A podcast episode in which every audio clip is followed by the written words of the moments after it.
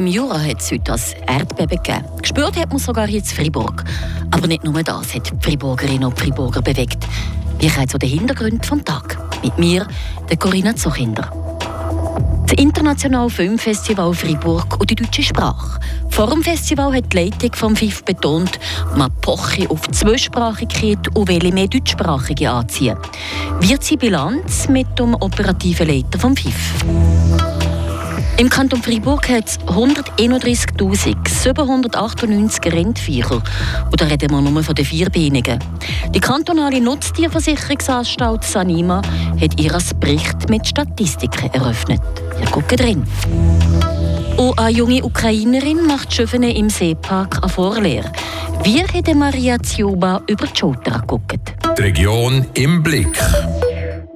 Zuschauerrekord beim internationalen Filmfestival Fribourg FIF. Sie reden von über 45.000 Besuchenden. Vor dem Festival hat die Leitung kommuniziert, dass sie mehr Deutschsprechende wie ans Festival bringen. Ob ihnen das gelungen ist, hier mit Bericht.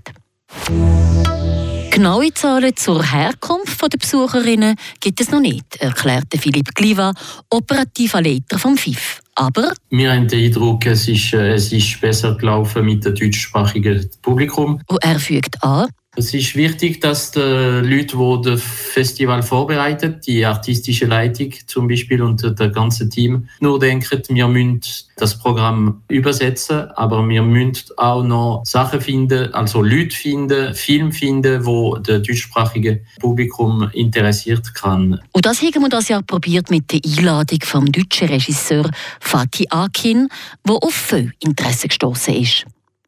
Ein anderes Stichwort ist die Untertitelung der Filme. Die meisten Filme haben nicht per se Untertitel. Das lässt Zweifel machen. Aber nicht alle Filme bekommen deutsche Untertitel. Es kommt darauf an, in welcher Sektion der Film läuft. Im Wettbewerb tun wir Deutsch, Französisch und Englisch Untertitel, wenn es nötig ist. In die anderen Sektionen äh, am meisten tun wir das Französisch und Englisch. Und da hat sicher noch Luft nach oben. Eine Untertitelung von einem Film kostet nicht die Welt, sondern um die 1500 bis 2000 Franken. Zurück zu den 45.000 Besuchern. Was manchmal vergessen kommt, sehr oft vergessen kommt, ist, dass gut 10.000 davon Schüler sind. Ein Viertel davon kommt aus Deutsch-Fribourg. Die alle kommen oder geben an die Morgenvorstellungen. Wir suchen immer mehr Kontakt mit den deutschsprachigen Schülern. Aber äh, es ist eine Sache vom Platz. Wir sind äh, mehr als 90 Prozent ausgelastet. Volle Sau in der Stadt, darum gehen die Schulen der anderen Bezirke mit ihnen Kind zu Bayern, zu Bühl oder Châtel Saint-Denis die Pfiffilme angucken. Deutsch-Fribourg hat leider kein Kino mehr, außer das zu Murten. Und das ist halt relativ klein. Zweisprachigkeit, das ist im FIF wichtig, das betont Philipp Kliva. Geht aber zu, dass gerade zum Beispiel bei Ihnen im Büro Zweisprachigkeit nicht gelebt kommt. Ja, im Büro selber ist es selten, dass wir Deutschsprachige äh, benutzen, muss ich sagen. Also das ist eher ein Roman-Team mit einigen, die aus der deutschsprachigen Region kommen, aber die reden alle Französisch. Sind viele Deutschsprechende sind darum in Ihnen Team herzlich willkommen, betonte Philipp Gliva, operativer Leiter vom FIF.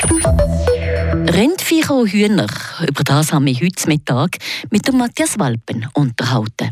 Die kantonale Nutztierversicherungsanstalt Sanima hat ihren Tätigkeitsbericht vom letzten Jahr veröffentlicht. Das sind Zahlen vermerkt, die der Laie nur kann staunen, oder? Also, oder hat er gewusst, dass letztes Jahr im Kanton Freiburg 32 Rentiere vom Blitz getroffen worden sind? Übrigens genau gleich viel wie im Jahr davor. Corinna Zurkinde. Es hat aber noch mehr Erstaunliches. Ja, zum Beispiel, dass es im Kanton Freiburg 131.798 Rindviecher hat, 254 Lamas, respektive Alpakas und mehr als 2.330.000 Hühner, respektive Geflügel. Und es gibt natürlich auch noch weitere Zahlen, was die Schweine, Ross, Gäse, Fisch oder Bienen betrifft. All die Nutztiere, die sie versichert, das ist obligatorisch, hat mir Michel Roulin, Dienstchef von des Anima, erklärt.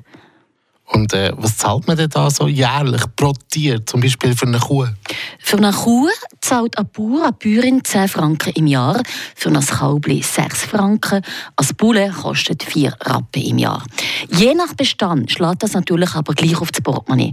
Dafür aber bekommt man eine Entschädigung, wenn das Vieh zum Beispiel krank kommt und es muss geschlachtet kommen. Weil das Fleisch kann man ja nicht verkaufen. Hm, das Fleisch das landet ja in der Tierkadaversammelstelle, oder?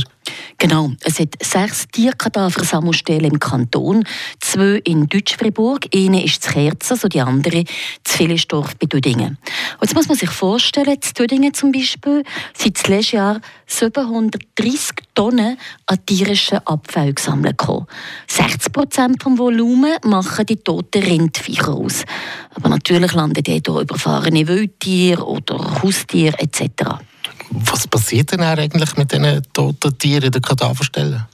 Die haben mit Container auf Lies ins Berner Seeland transportiert und haben dort verbrannt. Seit gut einem Jahr flüchten ganze Haufen Ukrainerinnen und Ukrainer vor dem Krieg auch hier zu uns in die Schweiz. Wenn sie hier ankommen, möchten sie gerne Fuß fassen und arbeiten. Das können sie mit dem Schutzstatus S. Eine Möglichkeit, vor allem für junge Leute, ist die sogenannte Integrationsvorlehre. Während im Jahr können sie in einem Betrieb arbeiten und in die Berufsschule gehen. So soll sie auf eine normale Berufslehre vorbereitet kommen. Patricia Nägelin hat mit einer jungen Ukrainerin geredet, die im Moment gerade so eine Vorlehre macht. Maria Zuba ist letzten April alleine aus der Ukraine in die Schweiz gekommen. Seit dem Juli arbeitet die 28-Jährige im Restaurant Seepark zu Schiffenen im Service und macht eine sogenannte Integrationsvorlehre. Die Stelle hat sie über einen Bekannten gefunden. Jetzt arbeitet sie fünf Tage pro Woche und geht einen Tag in die Berufsschule. Ich lerne äh, Hochdeutsch und Mathematik. Ich bin wie Kellnerin da und ich muss dort äh, wissen, was das Kellnerin oder ich habe gut gewählt und dass es passt bei mir oder nicht, aber gleichzeitig ich lerne auch Deutsch. Für die fachlichen Sachen ist Maria in einer normalen Berufsschulklasse integriert. Die Sprache ist im Moment noch die grösste Herausforderung für sie. Ich habe Probleme mit Sprache, weil Deutsch das bisschen andere. Hier Leute reden mit Schweizerdeutsch, nicht Hochdeutsch und das ist ein bisschen stark kompliziert, aber jetzt geht gut.